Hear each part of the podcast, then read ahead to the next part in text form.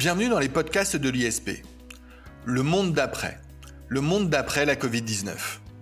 Pour écouter et réécouter tous nos podcasts, n'oubliez pas de vous abonner sur SoundCloud et iTunes. Vous pouvez également nous retrouver sur notre site prépa-isp.fr et le groupe Facebook de la prépa. Le 20 avril dernier, alors que toute la France vit sous le régime du confinement, le ministre des Affaires étrangères, Jean-Yves Le Drian, déclare au journal Le Monde Ma crainte, c'est que le monde d'après ressemble au monde d'avant, mais en pire. Quelques semaines plus tard, nous sommes le 4 mai, l'écrivain Michel Houellebecq publie une lettre ouverte dans laquelle il reprend la même idée. Une touche de pessimisme en plus. Nous ne nous réveillerons pas après le confinement dans un monde nouveau. Ce sera le même, en un peu pire. C'est donc pour évoquer ce monde d'après que nous recevons aujourd'hui Eric Cobas, professeur agrégé de l'université, directeur de l'Académie d'éloquence et naturellement professeur de culture générale au sein de la prépa ISP. Le monde d'après, ce qui va changer, peut-être, ou peut-être pas. Il ne s'agit pas de regarder dans une boule de cristal, ni de commenter les prophéties de Nostradamus, mais de réfléchir avec Eric Cobast à l'impact de cet événement que nous venons de vivre, l'expérience pandémique de la Covid-19, comme on doit le dire. À ce titre, Eric Cobast, bonjour tout d'abord. Bonjour. J'espère que vous allez bien. Oui, ben ça va bien et vous Jacob? Très bien, je vous remercie. Euh, Eric, j'ai une première question à vous poser. Euh, elle est peut-être à la périphérie euh, de notre sujet d'aujourd'hui sur le monde d'après, mais euh, nous avons tous entendu récemment ce débat entre le et la Covid-19 et nos étudiants se sont naturellement posé la question sur eh bien nos réseaux sociaux. Pourquoi est-ce que l'on doit dire la Covid-19 et non le Covid-19 comme on l'entend partout, Eric alors, ils ont raison de se poser la question parce que peut-être qu'elle viendra euh, au cours de leur, euh, leur oral, hein, leur grand oral. Et effectivement, dire le Covid-19 aujourd'hui, c'est un petit peu discriminant. Alors pourquoi? Bah, Parce que quand on dit le Covid-19, on suppose qu'on parle du virus et qu'il s'appelle comme ça. Euh, le virus, il s'appelle pas Covid-19, il a un nom plus terrible, il s'appelle coronavirus 2 du syndrome respiratoire aigu sévère, c'est un SARS. Donc voilà, ça c'est son nom à lui. Mais ce qu'on appelle effectivement euh, Covid, ben c'est un acronyme. Euh, c'est un acronyme donc qui est composé de coronavirus, bien sûr, et puis euh, vide, donc Covid et le D, ça renvoie à disease. Et disease, c'est la maladie en anglais. Et donc la maladie, c'est du féminin. Donc on doit dire la Covid, c'est-à-dire la maladie provoquée par le coronavirus. Voilà. C'est pour ça que c'est au féminin. Alors c'est vrai que c'est important désormais, puisque ça a été établi, euh, de respecter eh bien ce, euh, ce genre donné donc à la Covid-19. Non, mais euh, c'est mieux, effectivement. Je, pense que ça évite les, les soucis euh, inutiles, finalement. Oui, c'est effectivement. Ça évite des débats, des débats lors d'un oral qui euh, nous ferait sortir un peu du sujet et de l'essentiel. Et justement, Eric, si vous le permettez, on va rentrer dans le vif du sujet. ce sujet qui est bien celui du monde d'après. Alors, cette expression de monde d'après ou de jour d'après que l'on entend également eh bien, dans les médias, mais aussi peut-être dans la plupart des discussions que l'on a euh, aujourd'hui maintenant que l'on peut en avoir euh, de nouveau à la terrasse des cafés. Cette expression de jour d'après, d'où vient-elle, Eric? Alors, euh, j'ai cherché parce que effectivement, c'est une expression qui m'a qui m'a interpellé d'où ça sort et il faut bien constater que c'est une traduction hein, d'un d'un titre américain. En fait, c'est même une traduction euh, mutilée puisque le véritable titre c'est The Day After Tomorrow. Bah, donc on fait tomber Tomorrow demain. Et euh, ce sont des titres qui sont employés à plusieurs reprises euh, par Hollywood pour pour désigner donc des films catastrophes. Il y en a deux très connus. Il y en a un en 1983, le The Day After de Nicholas Meyer, qui raconte le jour d'après une catastrophe nucléaire à la suite d'un conflit entre les États-Unis et puis et puis la la, Russie, enfin l'Union soviétique euh, plutôt. Euh, et puis surtout, il y a en 2004 euh, le grand grand film catastrophe d'un spécialiste du genre qui s'appelle Roland Emmerich, The Day After justement, qui qui raconte ce qui se passe après le global change, après le, le grand changement climatique. Donc c'est vraiment un c'est vraiment un titre qui dit la catastrophe, mais qui dit aussi, je crois, le côté spectaculaire. Le, jour d'après, after, ça dramatise considérablement effectivement euh, les faits. Ça veut dire que il s'est passé quelque chose qui est une véritable rupture. Il y a un avant et un après, comme il y a un avant Jésus-Christ, un après Jésus-Christ. C'est une façon, si vous voulez, d'indiquer un marqueur très très fort dans la chronologie. Donc Eric, euh, selon vous, lorsque l'on évoque euh, aujourd'hui le monde d'après ou le jour d'après, il y a une forme de dramatisation de l'événement. Ah oui, là, ça, je, pense que après, on va voir hein, dans le détail, euh, savoir ce qui s'est vraiment passé.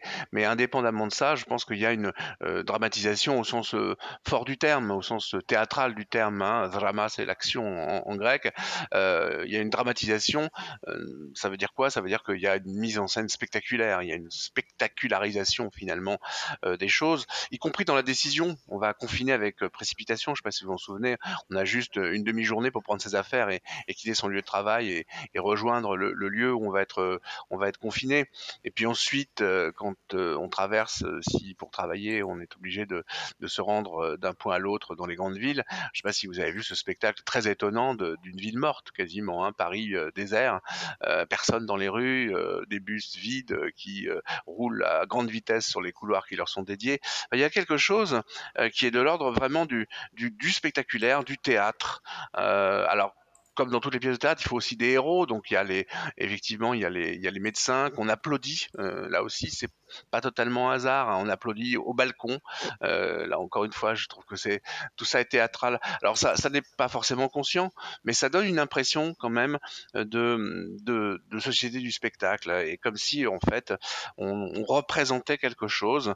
Euh, alors après, on peut se poser la question de savoir pourquoi est-ce qu'il faut que ce soit théâtral, euh, bah, pour que tout le monde prenne bien conscience qu'il se passe quelque chose de très grave, et pourquoi est-ce qu'il faut prendre conscience qu'il se passe quelque chose de très grave. Alors là, il y a plusieurs hypothèses.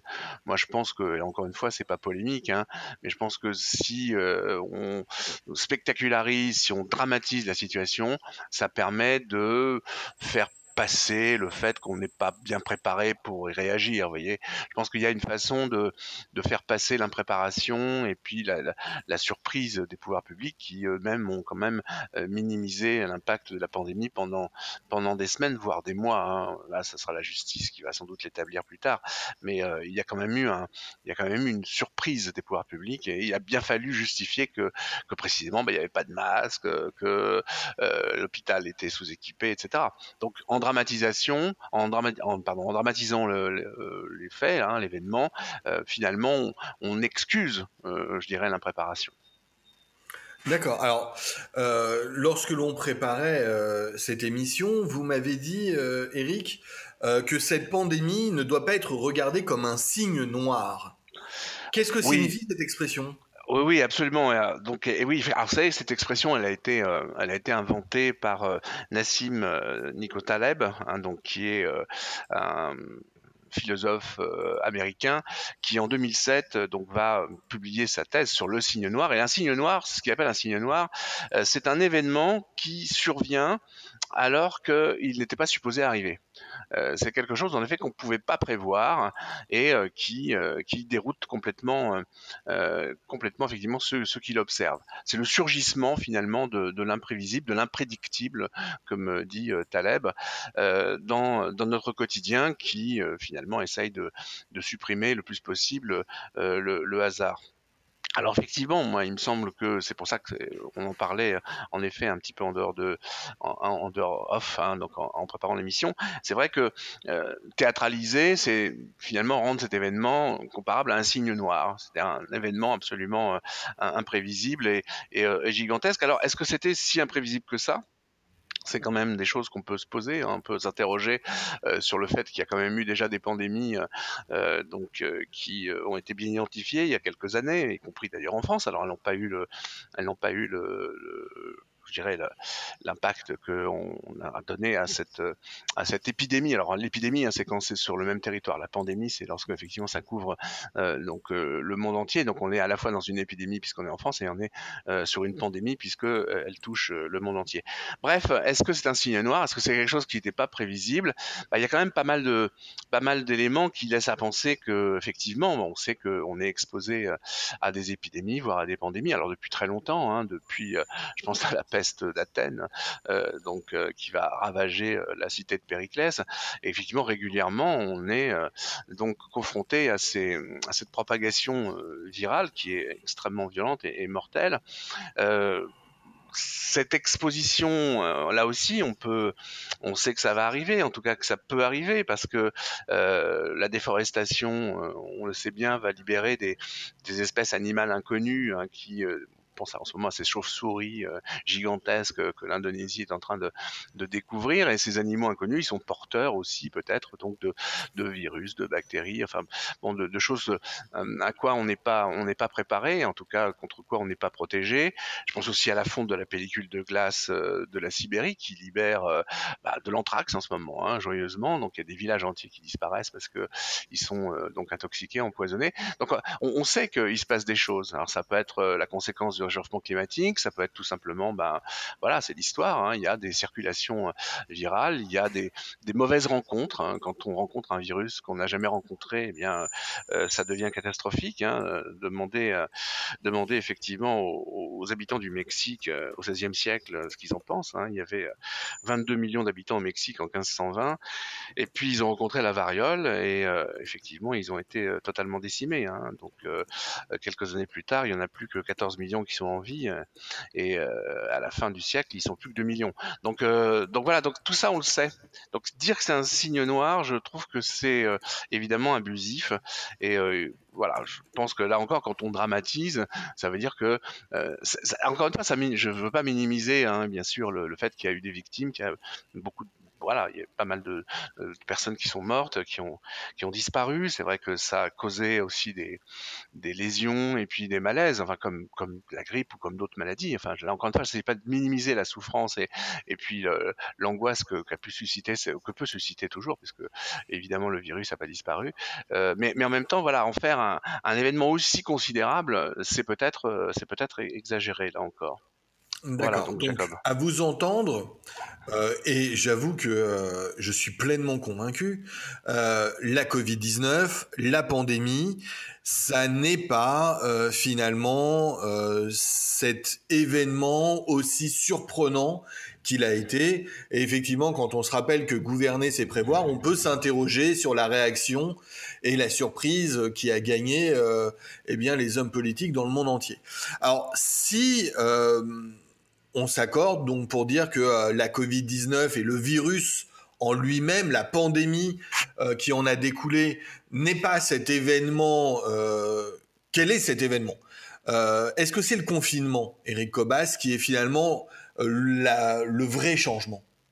Alors oui, alors moi j'aurais tendance à effectivement aller sur cette analyse-là, puis on pourra revenir tout à l'heure sur la notion d'événement avec euh, avec l'éclairage qu'a donné euh, Jacques Derrida à propos du 11 septembre euh, à l'époque, parce que c'est assez pertinent de, faire le rapprochement. Mais, déjà, avant même de, revenir sur cette idée de confinement, on peut aussi un peu dégonfler cette notion d'événement en en examinant les chiffres. Hein. Là encore une fois, il ne s'agit pas de minimiser euh, euh, là encore une fois la souffrance, euh, la douleur, le malheur et en, effet l'impact négatif et mortel sur, sur la population. Mais enfin, quand même ramener au nombre de victimes. Aujourd'hui, on est à 380 000 morts dans le monde, 30 000 euh, donc en France, euh, 380 000 morts dans le monde. Euh, là encore une fois, il faut faut pas se tromper. Hein. En 2010, la famine et la malnutrition ont tué un million de personnes dans le monde. L'obésité tue chaque année 3 millions de personnes. Enfin voilà. Encore une fois, c'est pas vous savez les bon les concours de chiffres, c'est toujours un peu déplaisant et puis euh, et veut pas dire grand chose hein, euh, sur le plan du ressenti. On bien d'accord. Mais il y a aussi, euh, bon, il faut aussi mesurer euh, la nature de l'événement sur le plan quantitatif, sur le plan de, la population. Là, on parle de 380 000 morts aujourd'hui. Euh, en 2012, il y a eu 56 millions de morts dans le monde. Hein. Voilà, donc bon, donc déjà, on dégonfle, si vous voulez, les faits, hein, en, ramenant quand même euh, à des proportions qui sont, euh, voilà, c'est pas négligeable, mais euh, c'est pas, c'est pas la Seconde Guerre mondiale. Hein. J'aimerais aussi rappeler à nos étudiants que au cours de la Seconde Guerre mondiale, l'Union soviétique a perdu 20 millions d'hommes et de femmes, hein, donc en quelques années. Donc voilà, là, on est quand même sur des, sur des, sur des traumatismes démographiques extrêmement forts, extrêmement, extrêmement violents.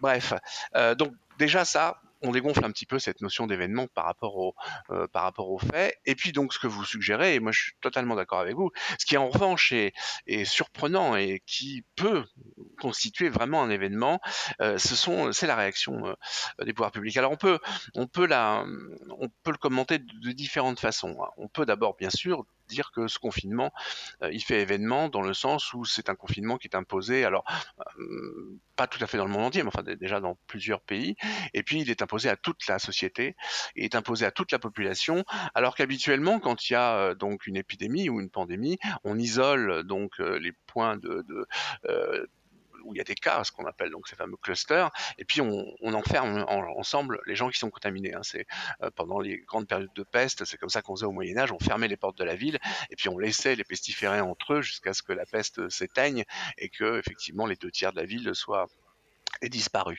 Mais voilà, on enfermait, on plaçait globalement en quarantaine là. Qu'est-ce qu'on va faire? On va isoler tout le monde mais tout le monde. Et on va parler d'isolement parce que c'est chacun individuellement de son côté qui va être enfermé et euh, qui va être dissuadé d'entrer en contact avec les autres.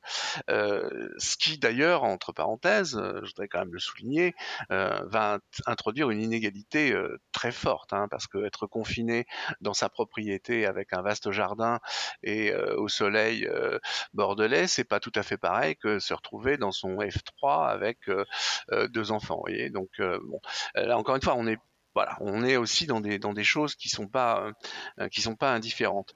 Donc voilà, là, qu'est-ce qui va se passer? Soudain, on a toute une population qui est immobilisée, assignée à résidence. Ça déjà en soi, c'est unique, c'est jamais arrivé. Et puis alors, on peut aussi voir les choses de façon positive sur le plan de la moralité euh, et se dire, bah, c'est la première fois qu'en effet, on décide de, alors on va être euh, bienveillant. Hein, je, dis ça avec des guillemets parce que je voudrais pas qu'on nous taxe de, naïveté ou voire de niaiserie, donc on n'est peut-être pas dupe, mais enfin, soyons bienveillants. Euh, c'est la première fois en effet qu'un politique décide, que la politique décide de faire passer la santé publique avant la santé économique. On peut dire ça comme ça aussi. C'est-à-dire qu'effectivement, on décide de sacrifier finalement la vie économique, de mettre euh, sous cloche euh, cette vie économique, de consentir en effet à des indemnisations euh, très importantes. Hein. Le chômage partiel, c'est quand même l'État qui prend à sa charge le salaire des, salariés, enfin pour une grande partie. Et, et on fait ça parce qu'effectivement, il y a une urgence sanitaire et on place la santé de la population, donc avant la santé économique euh, de, la nation. Voilà. Ça, c'est aussi un événement. Alors, encore une fois, euh, on ne va pas forcément être euh, nécessairement dupe, n'empêche que c'est quand même ce qui s'est passé. Et c'est enfin, chaque fois qu'on ne peut pas en disconvenir, hein, Jacob. Je pense que ça me paraît assez évident. Je, je, vous suis totalement, Eric. une question encore avant d'attaquer vraiment la question d'après. J'ai lu, euh, j'ai lu cette euh, formule employée par Welbeck. Welbeck nous dit euh, cette épidémie réussit la prouesse d'être à la fois angoissante et ennuyeuse. est-ce qu'on, est-ce que vous partagez, Eric, ce point de vue? Oui, parce que je crois, voyez, que ça, ça résume parfaitement tout ce qu'on s'est dit depuis le début de ce podcast. angoissante parce qu'il y a dramatisation, et la dramatisation, bah voilà, elle crée une peur. Euh, les médias d'ailleurs relayent hein, cette dramatisation. Je pense à, BFM. Je pense aussi ou l'institution, je ne sais pas si vous vous souvenez de, ce point quotidien euh, qui est donné avec le nombre de victimes euh, donc du jour, il y a eu tant de morts ce jour-ci. Hein. Bon, la, direction de la santé publique hein, donc communique tous les jours, tous les jours le nombre de victimes, le nombre de lits occupés. Donc il y a effectivement ce rendez-vous ce rendez-vous de la peur, ce rendez-vous de l'angoisse. Donc c'est angoissant, mais en même temps, et c'est là où euh, Welbeck est assez génial, euh, c'est vrai que cette angoisse, souvent, euh, ou la peur ou l'inquiétude, elle, peut être liée à une suractivité, peut-être même une activité, une suractivité préjudiciable. Hein. On ne sait pas ce qu'on fait et on fait n'importe quoi. Mais là, effectivement, c'est angoissant et ennuyeux. Pourquoi c'est ennuyeux bah Parce que justement, on est confiné et on bouge pas. On est immobilisé comme une tortue sur le dos. Euh, on est à la maison, on peut pas sortir. Il faut pas qu'on entre en contact euh, de manière euh, inutile avec quiconque. Donc il y a à la fois cette angoisse et puis cet ennui. Et la combinaison des deux est peut-être extrêmement destructrice finalement. Et je pense que sur le plan psychologique, s'il y a un impact, il, vient de cette combinaison-là. C'est-à-dire que être à la fois dans l'angoisse et en même temps dans l'immobilité. Je pense que là où Welbeck a trouvé encore une fois la, caractéristique de ce qu'on a vécu. Enfin, je sais pas ce que vous en pensez, Jacob, sur cette question. Sincèrement, euh, cette citation de Welbeck euh, a a le mérite de la synthèse de tout ce que j'ai pu ressentir de plus prégnant euh, au cours euh, de cette période de confinement. Euh, C'était exactement ça. J'ai moi-même euh, arrêté, et pourtant, vous le savez, Eric, je suis un grand lecteur de l'actualité. J'ai moi-même arrêté ah de trop lire, de trop regarder, de trop écouter, parce que effectivement effectivement, je versais rapidement dans l'angoisse et euh, corrélativement, euh, bah, du coup, j'ai baigné dans l'ennui euh, et avec une certaine longueur de vie extrêmement présente. Alors, est-ce que ça va nous habiter dans le monde d'après? Rentrons définitivement cette fois-ci, si vous voulez bien, Eric, dans le concret. quel est ce monde d'après? Qu'est-ce qui peut changer dans notre quotidien? Alors, comme vous l'avez euh, bien précisé euh, en accroche, hein, effectivement, on va pas regarder nos boules de cristal et puis euh, ni vous ni moi, nous sommes des futurologues et voilà, on voit des tas de gens qui prédisent des tas de choses, voilà, Nostradamus et ses centuries. Donc c'est pas le sujet. c'est pour ça que bon, il faut y entrer avec précaution. Maintenant, c'est vrai que on peut observer, il y a eu des changements qui nous ont été imposés. Est-ce que ces changements sont suffisamment euh, profonds? Est-ce que nous sommes imprégnés? Est-ce que ça peut apporter quelque chose? Je crois que voilà, il faut raison garder, mais essayer de voir s'il peut pas y avoir des conséquences immédiates ou, pas, parce que là encore une fois, c'est pas sûr. C'est pas parce que les pouvoirs publics nous disent qu'il y a une catastrophe et qu'il y aura un jour d'après et qu'il faudra repenser, et, on va dire, réinitialiser notre notre rapport à, la vie que que, c'est la vérité. Alors, je pense que dans un premier temps, il y a quand même une chose qu'on peut remarquer et qui va être, euh, à mon avis, au moins pendant quelques années, euh, notre quotidien, c'est un rapport différent à l'espace. Hein, on a beaucoup parlé de cette distanciation spatiale. Hein. c'est vrai que voilà, la promiscuité, le frôlement, c'est quelque chose dont on peut imaginer que, ça va être mis entre parenthèses. Dans les pays latins, on est plus tactile, plus proche, on s'embrasse plus facilement, on se serre dans les bras. Euh, c'est sûr que ça va sans doute avoir des conséquences. Euh, on a souvent dit aussi et lu que dans les pays du Nord, où les gens ont une plus grande distance apparente, euh, le, virus était moins propagé. Alors, encore une fois, est-ce que c'est est-ce que c'est des explications de, de du commerce ou bien est-ce que ça a une, une, un véritable fondement? Ça, j'en sais rien. Mais c'est vrai que le, le rapport à l'espace va être différent et ça a des conséquences, bah, on le voit déjà dans les magasins. Euh, donc si euh, désormais pour faire ses courses, il faut d'abord faire la queue euh, à l'extérieur du magasin en attendant que telle personne soit sortie du magasin parce que à l'intérieur de la boutique, on peut pas recevoir plus de 10 personnes. 15 personnes, bah, ça change quand même le quotidien. Faire la queue pour aller acheter quelque chose, alors qu'on n'est pas en période de guerre ou de pénurie, ça fait bizarre. Enfin, moi j'ai vu ça deux, trois fois comme vous. Hein. C'est assez, euh, assez étonnant. Donc il y a ça. Il y a aussi euh, les conséquences euh, dans la restauration, pour les spectacles d'une certaine façon, ou même dans les avions, je suis pas sûr que ce soit à part les queues pour les magasins, je suis pas sûr que ce soit une mauvaise nouvelle parce que on était quand même euh, sur une pente glissante qui est celle de la de la, promiscuité à, tout craint pour des raisons de rentabilité financière. Euh, regagner un peu d'espace, ne pas avoir 15 personnes devant soi quand on va au théâtre, pouvoir regarder un peu la scène, ne pas euh, déjeuner sur les genoux du voisin ou écouter sa conversation parce que on est à 30 cm de sa table. Finalement, est-ce que c'est une mauvaise nouvelle? Si ça, c'est un changement, alors je sais pas si c'est un changement très très profond, mais je pense qu'il y a voilà, ce rapport à l'espace, il va il va changer et il peut avoir des conséquences parce que si on retrouve donc un petit peu d'espace, bah, on va sortir de ce qui était l'ère des masses, hein, vous savez, ou des foules. La notion de masse et la notion de foule sont des notions très intéressantes parce que c'est des mots qui disent justement l'agrégat. Un masse, ça vient du latin massa et ça désignait une sorte de polenta que que les que les romains mangeaient. Donc c'est de la bouillie, mais c'est de la bouillie, ce sont des, petits grains de donc de, de, maïs ou de blé qui sont agglutinés les uns aux autres. Et puis le foulard, enfin la, foule, ça vient du mot foulard. Hein. La foule, c'est ce qu'on a foulé. Foulé, c'est écrasé. Donc dans une foule, on est écrasé. Euh, donc voilà, cette idée de, d'amas, d'écrasement euh, des populations, je pense que c'est quelque chose qui va disparaître. Encore que, on n'empêche pas les gens de se rassembler. Hein. On l'a vu récemment, lorsqu'en une journée euh, sur les réseaux sociaux, il y a donc 20 000 personnes qui se sont retrouvées pour manifester devant le, palais de justice à Paris il y a deux jours. Donc c'est vrai que là aussi, il faut, il faut toujours temporiser. Hein. C'est pas parce qu'on va décréter cette distanciation spatiale qu'il y aura plus de rassemblement massif. Mais enfin, je pense que voilà, le rapport à l'espace va changer. Mais à part ça, et c'est peut-être ça que j'avais envie quand même de, faire passer aujourd'hui euh, à, travers ce podcast. Je suis pas sûr qu'il y ait de grands changements. Et vous évoquiez cette lettre de, de Welbeck qui est assez géniale. Euh, dans cette lettre, il a cette formule qui, encore une fois, que je partage volontiers. Euh, il dit le coronavirus, au contraire, devrait avoir pour principal résultat d'accélérer certaines mutations en cours.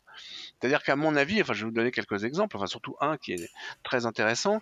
Est-ce que au fond, euh, plutôt que de dire qu'on va vers un changement radical, un changement de paradigme, un changement de société, que ce soit utopique ou dystopique d'ailleurs, hein, ça peut avoir deux, visions complètement opposées, dire que ça va être euh, une autre société mais encore plus contrôlée, euh, avec voilà une sorte de pistage des individus, un marquage.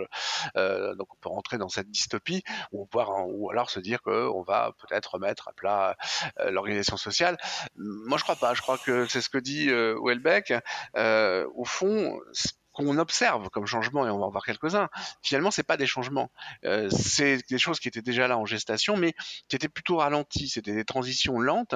Et c'est vrai que cette crise accélère cette transition. Je vous donne juste un exemple euh, pour Paris, par exemple, qui est quand même assez intéressant. Puis après, on pourra peut-être voir dans d'autres domaines euh, comment ça se passe. Mais c'est vrai que à Paris, la décision qu'a pris la maire Anne Hidalgo, donc de finalement de, rendre piétonnier une, une très très grande partie donc des voies euh, qui étaient euh, dédiées aux automobiles, je pense à la rue de Rivoli, etc. Euh, cette décision qu'elle a prise dans le contexte qui est celui-là, c'est une décision qu'elle avait décidé de prendre, mais elle ne l'aurait pas prise aussi rapidement. Et rendre Paris piétonnier, c'est ce qui va probablement bientôt se passer, en tout cas le centre de Paris complètement piétonnier, c'est quelque chose qui aurait entraîné certainement des résistances, des débats, ça aurait pris du temps. Là, vous voyez, ça a été décidé et personne ne dit rien et on a un Paris qui va être euh, restitué donc aux Parisiens qui marchent ou au vélo et donc un Paris dans lequel on va pouvoir à nouveau respirer. Voilà, c'est ce que je veux dire quand on parle de changement. Le monde d'après, c'est peut-être effectivement le monde d'avant, mais en accéléré. Alors, je ne sais pas si c'est en empire ou en, je sais en mieux, comment dire, mais en, tout cas, c'est vrai qu'il y a cette, cette idée d'une accélération des transitions, et on le remarque dans d'autres dans domaines. Hein. Justement, euh, Eric, euh, permettez-moi de vous interrompre, mais si j'évoque, euh, selon moi, les mutations importantes que l'on a connues au cours des derniers mois, il y a deux thématiques du quotidien, des activités quotidiennes qui me viennent immédiatement à l'esprit, deux exemples qui me semblent probants de ce qui a déjà beaucoup évolué. Alors encore une fois, en mieux ou en moins bien, ça se discute, mais je pense à l'école et au travail. Alors, commençons par évoquer l'école. Et l'enseignement de manière générale, euh, c'est le propre de notre fonctionnement. Euh, je peux vous dire que, euh, eh bien, vous comme moi, Eric, on a ressenti, parce qu'on en a discuté, on a ressenti un changement considérable de notre vie, le fait de ne plus euh, être en contact avec nos élèves, alors même si on avait déjà développé au sein de la prépa ISP euh, toutes ces techniques d'enseignement à distance euh, qui, qui, qui nous permettent eh bien, de à la fois prodiguer notre enseignement de manière extrêmement souple, mais aussi de permettre eh bien, nos étudiants d'aller à leur vitesse pour apprendre.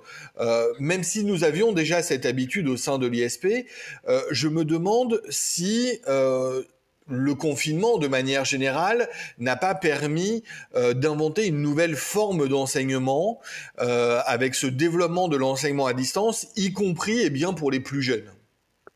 Alors, c'est moi ce que je ce que je, je relève dans ce que vous dites, c'est la première chose, puis c'est ça que je vais un, petit peu développer dans un premier temps, et c'est d'ailleurs ça aussi qui m'a qui m'a qui m'a beaucoup séduit lorsque lorsque je vous ai rencontré avec euh, avec Julie, euh, c'est que l'ISP est, est, pionnière dans ce domaine depuis euh, de nombreuses années, et qu'effectivement vous le faites déjà. Et enfin, on le fait déjà, puisque maintenant je, je participe à cette, à cette belle histoire, qu'effectivement... Pour le plus grand plaisir de nos élèves. Et le nôtre. et, le mien aussi, vraiment, je le dis ça sans, avec, euh, voilà, on va pas, on, va oh, pas si, faire si, de... si, si, si, si, non, mais voilà. Moi, ça me va très bien. Vous avez un beau studio, vous avez une personne euh, formidable euh, qui ne nous écoute pas en ce moment, mais qui, qui fait tourner ça très très bien. Moi, ça m'a vraiment impressionné. Hein. J'ai, j'ai, pas mal bourlingué dans ma carrière dans des établissements, certains très prestigieux, et j'ai jamais vu une telle organisation, une telle efficacité. Et donc ça, c'est quelque chose qui est dans votre ADN depuis très très longtemps. donc ça veut dire quoi? Ça veut dire que cette histoire de découverte d'enseignement à distance, c'est une blague. Alors c'est d'autant plus une blague que là, si on regarde de près, en, fait, euh, l'enseignement à distance, il existe depuis le XVIIIe siècle. Hein. C'est à Boston, euh, dans la Gazette de Boston, qu'un un dénommé Caleb Phillips a le premier dispensé des, cours par correspondance. Alors c'était, c'était utiliser le journal pour ça. Et puis surtout au XIXe siècle, en 1840, alors ça on le sait peut-être moins, euh, c'est l'inventeur de la sténographie qui a diffusé son enseignement par correspondance. Et ils ont inventé donc l'enseignement à distance. Et en France, euh, tout le monde sait que le service d'enseignement par correspondance date de 1939. Donc euh, Aujourd'hui, c'est devenu le CNED. Euh, donc, donc ça date pas d'hier. Et même la mobilisation des, euh, moyens euh, donc numériques, Moodle, le premier souvenir, c'est 2001. Donc c'est quand même il y a 20 ans. Et Moodle a tout de suite permis une, interaction entre les différents, apprenants. Donc c'est pas quelque chose de nouveau. Il n'y a, pas de révélation là-dessus. Quand on dit c'est formidable, on va pouvoir réinventer l'école, une nouvelle pédagogie. Je suis, désolé, la pédagogie inversée, la classe inversée, ça existe aux États-Unis depuis depuis 50 ans. Enfin bon, donc non, ça, je pense que c'est illusoire de, croire que on, invente de, une nouvelle façon grâce aux nouvelles technologies avec l'enseignement à distance, etc. En revanche, c'est sûr que c'est quand même une tendance qu'on commençait à voir s'affirmer. Donc, j'ai dit à l'ISP, mais, même euh, dans d'autres établissements, on se disait, bah voilà, c'est quand même parfois bien commode euh, de pouvoir euh, toucher des gens qui peuvent pas se déplacer pour des tas de raisons. c'est un complément intéressant et c'était quand même déjà dans, les pipes, comme on dit. Hein. On, annonçait même, je me souviens de, de, de Davidenkov qui avait publié un livre qui s'intitulait le, tsunami numérique. Alors, il a jamais, eu lieu ce tsunami numérique, mais c'était l'époque des MOOC. Hein. On découvre les, les MOOC avec Coursera et on se disait, bah voilà, c'est fini l'université, on va avoir que des MOOC. puis après, il y a eu les SPOC, euh, les, les Small Particular Open Course. Euh, voilà. Donc ça, n'a pas vraiment bien pris en France, mais ça existait et euh, ça, avait vocation quand même à se développer. Ce que je crois être nouveau, mais enfin, c'est pas vraiment nouveau. C'est-à-dire que on ne fait, là encore une fois, pour reprendre le mot de, de Welbeck, on ne fait qu'accélérer quelque chose qui était déjà là. c'est qu'effectivement, l'éducation nationale été obligée, et tous les enseignants ont été de s'y mettre. Et ça, je crois que c'est là pour le coup, c'est sans doute phénoménal. C'est-à-dire que c'est quand même une, on va dire, un corps de métier où il y a parfois quelques conservatismes pour rester pudique. Enfin, je, suis agrégé universitaire, hein, donc je, parle de, ma chapelle. Hein, donc euh, c'est quand même un, monde dans lequel on, on, on, rencontre pas mal de résistance par rapport à la technologie, par rapport à, même parfois au changement ou à l'innovation. Et là, tout le monde a été obligé de s'y mettre parce que c'était une obligation de service. Euh, les enseignants n'étaient pas relevés de leurs cours, ils avaient à trouver d'autres moyens de continuer à faire cours à distance.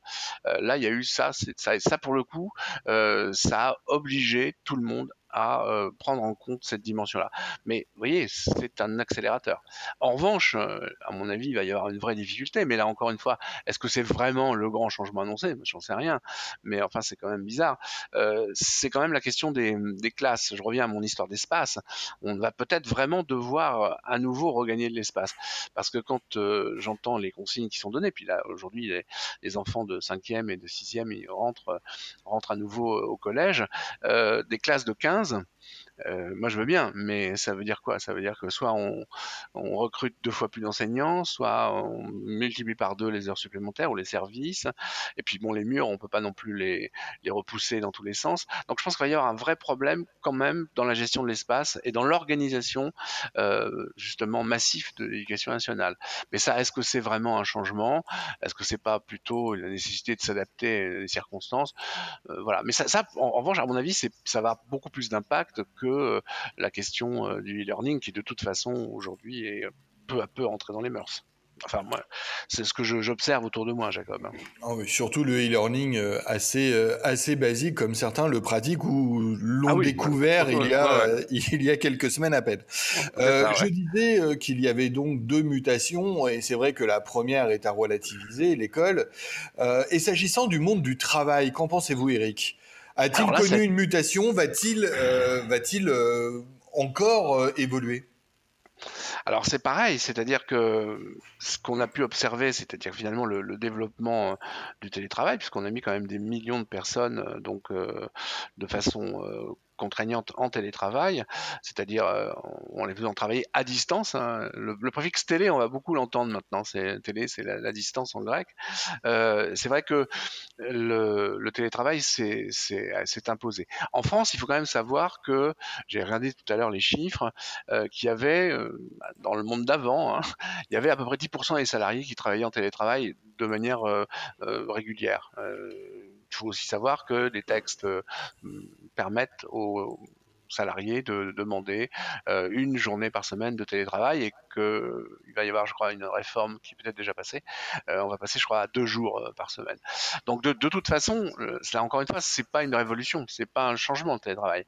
Là, encore une fois, c'est peut-être une accélération, parce qu'il faut voir où est-ce qu'on peut aller. Hein. Nous, nous étions à 10% euh, des salariés euh, en télétravail. Dans le monde anglo-saxon, euh, que ce soit les États-Unis, le Canada ou, la Grande-Bretagne, on dépasse les 30%.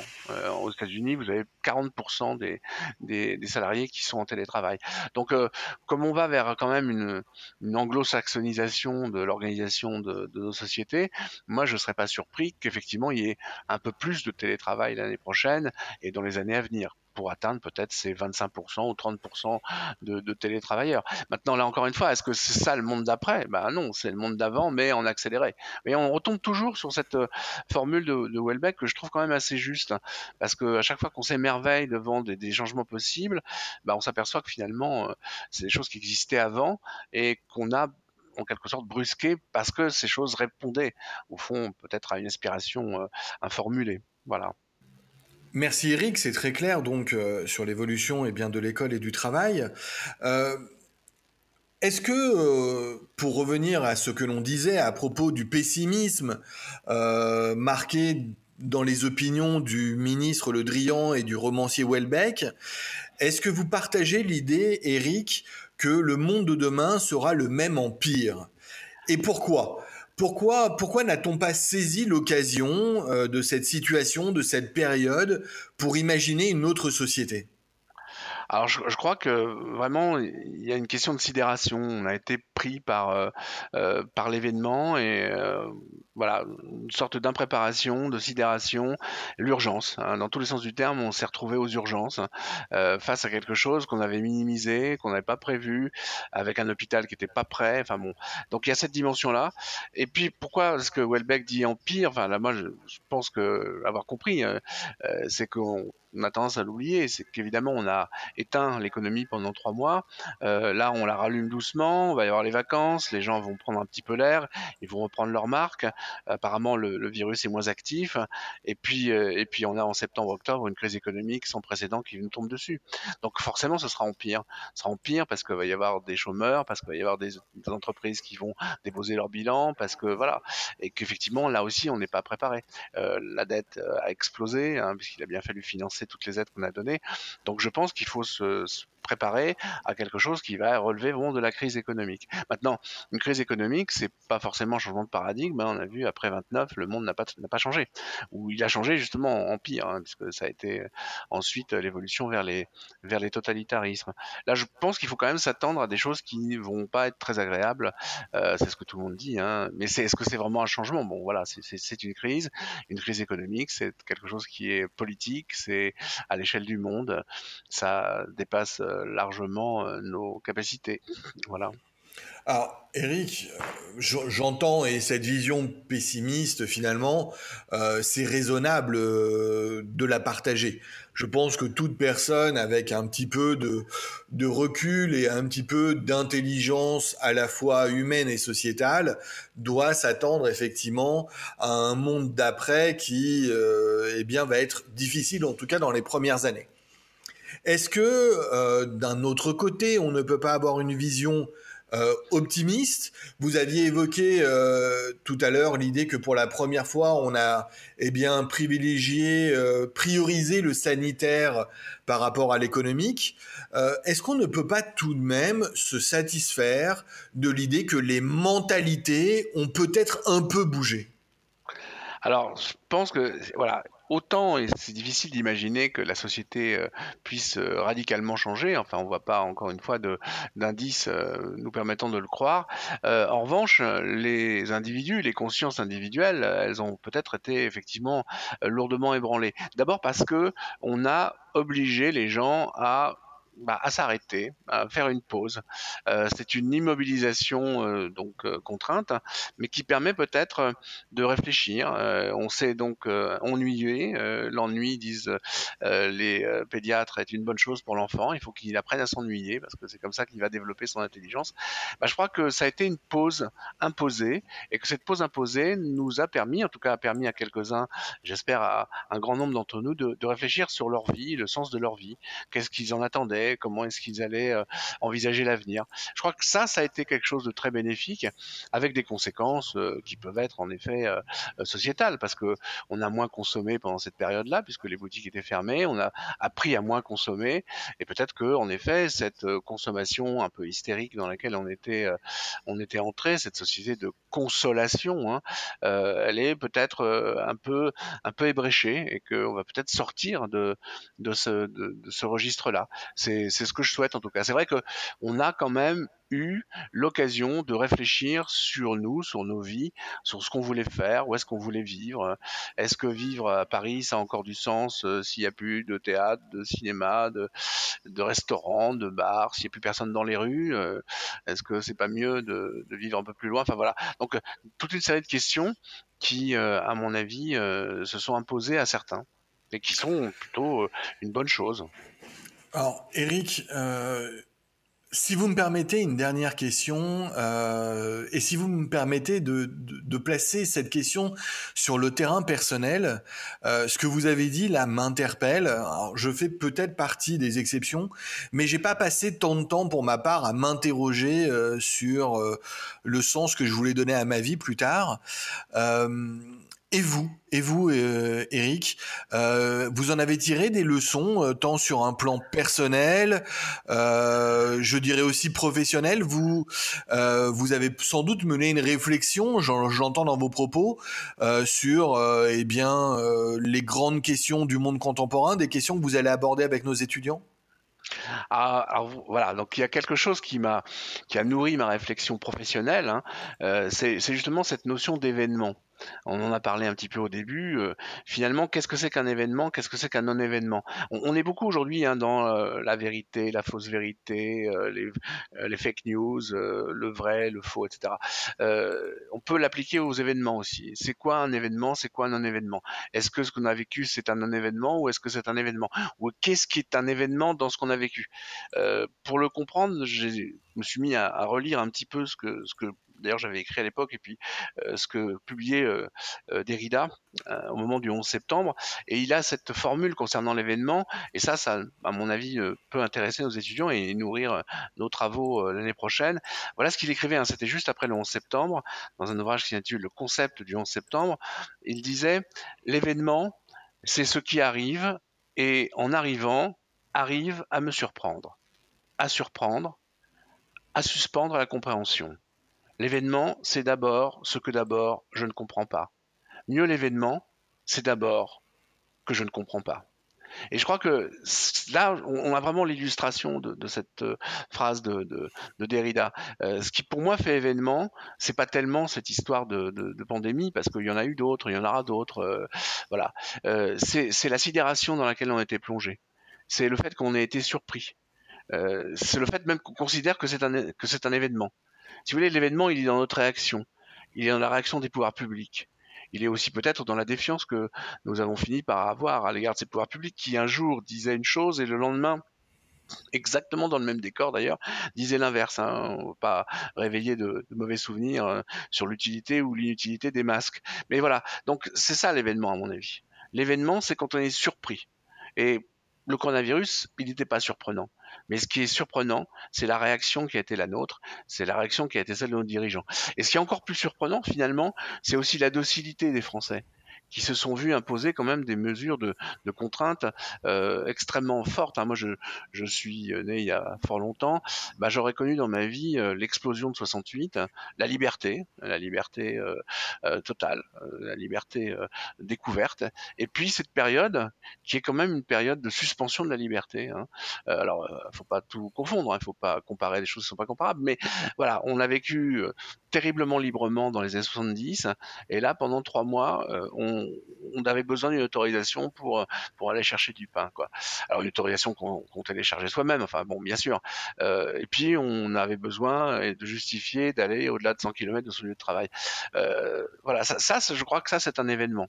Et ça, pour moi, ça m'interroge sur la notion même donc euh, d'événement et surtout la capacité qu'on a à recevoir euh, l'histoire, à recevoir effectivement euh, ce qui surgit dans, dans, l'actualité, le caractère prévisible ou imprévisible des différentes péripéties auxquelles on est on est confronté. Et puis à titre personnel, bon, vous l'avez compris, moi, ça m'a permis vraiment de, bah, ça m'a permis de travailler beaucoup plus parce que bah, j'écris, je produis, je fais pas mal de pas mal de choses euh, qui relèvent de, la, création un peu solitaire. Euh, et c'est vrai que ces moments de solitude imposés m'ont permis de, travailler davantage. Et puis j'espère que ce sera pour le plus grand bénéfice de nos étudiants. Voilà. Eric, merci. Euh, c'était encore une fois absolument passionnant. je conclurai en disant que je disais il y a quelques instants que moi j'avais pas forcément pris le temps de réfléchir euh, à l'avenir, euh, à des changements, etc. Bon, il se trouve que euh, c'est aussi parce que j'ai la chance que ma situation actuelle, eh bien, soit soit soit celle que j'ai toujours voulu et est assez idéale. J'aime mon travail, je suis heureux chez moi. Je tiens à dire à tous et à tous nos auditeurs que N'hésitez pas à nous faire partager euh, eh bien, sur euh, le Twitter de l'ISP, euh, ISP, ou euh, sur tous nos réseaux, Facebook, etc. Euh, n'hésitez pas à nous faire partager euh, vos pensées pendant cette période de confinement, vos espoirs quant au monde d'après. je sais qu'à l'heure actuelle, beaucoup réfléchissent eh bien, dans le cadre de la préparation des concours, à une reconversion professionnelle.